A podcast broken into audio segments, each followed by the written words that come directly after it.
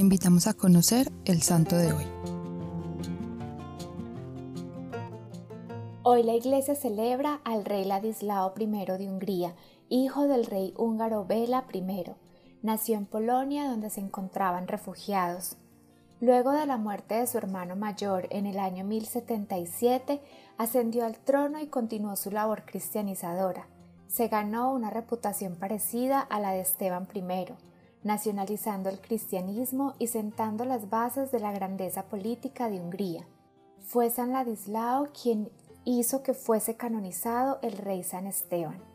Ladislao formó una estrecha alianza con el Papa y otros enemigos del emperador Enrique IV, reconociendo que el Sacro Imperio Romano Germánico era un enemigo natural de su reino.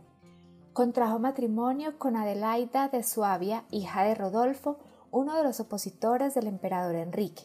Tuvieron un hijo y tres hijas. Una de ellas es conocida como Santa Pirosca de Hungría o Irene. Desde joven fue reconocido por sus hazañas como caballero medieval y hábil guerrero.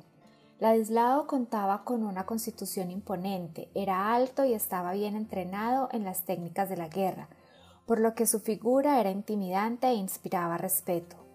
Luchó contra tribus paganas que invadían el reino de Hungría. Existen varias leyendas sobre él. Una de ellas relata el rescate de una mujer húngara que había sido raptada por un guerrero en medio de una batalla. El fracaso del emperador germánico en su enfrentamiento con el papado dejó a Ladislao libre para extender sus dominios hacia el sur y el oriente. En su juventud luchó contra los pechinegos y en 1089 contra los cumanos, que ocupaban Moldavia y Valaquia más allá del río Olt. Posteriormente intentó conquistar otras partes de Croacia tras la muerte del rey croata, aunque su autoridad era cuestionada por la nobleza croata, el Papa, la República de Venecia y el Imperio bizantino. Ladislao enfermó repentinamente y nombró heredero a su sobrino Colomán, que era obispo y se encontraba en Polonia.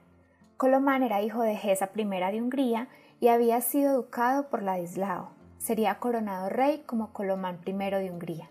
Ladislao murió en el año 1095 cuando estaba a punto de participar en la primera cruzada.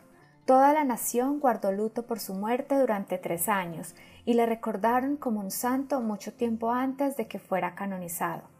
Entre sus labores principales a favor del cristianismo está la fundación del obispado de Sarajevo e incontables templos a lo largo y ancho de su reino. En 1094 fundó la diócesis de Barad y de Zagreb, como un nuevo foco del catolicismo en el sur de Hungría y en las zonas entre el Drava y el Sava. En 1192, el rey húngaro Bela III de Hungría hizo la petición al Papa para que Ladislao I fuera canonizado, y así pasó a ser San Ladislao. Fue canonizado el 27 de junio de 1192. Su piedad fervorosa y equilibrada se expresaba en su celo por la fe, en el fiel cumplimiento de sus deberes religiosos, en su estricta moral y en la austeridad de su vida. Se había despojado de toda ambición personal y solo por su sentido de la obligación aceptaba la dignidad que le habían puesto sobre sus espaldas. Entregó todos sus esfuerzos para que las tribus bárbaras conociesen el cristianismo.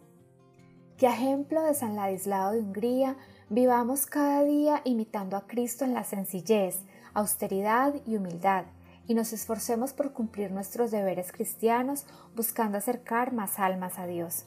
Cristo Rey nuestro, venga tu reino.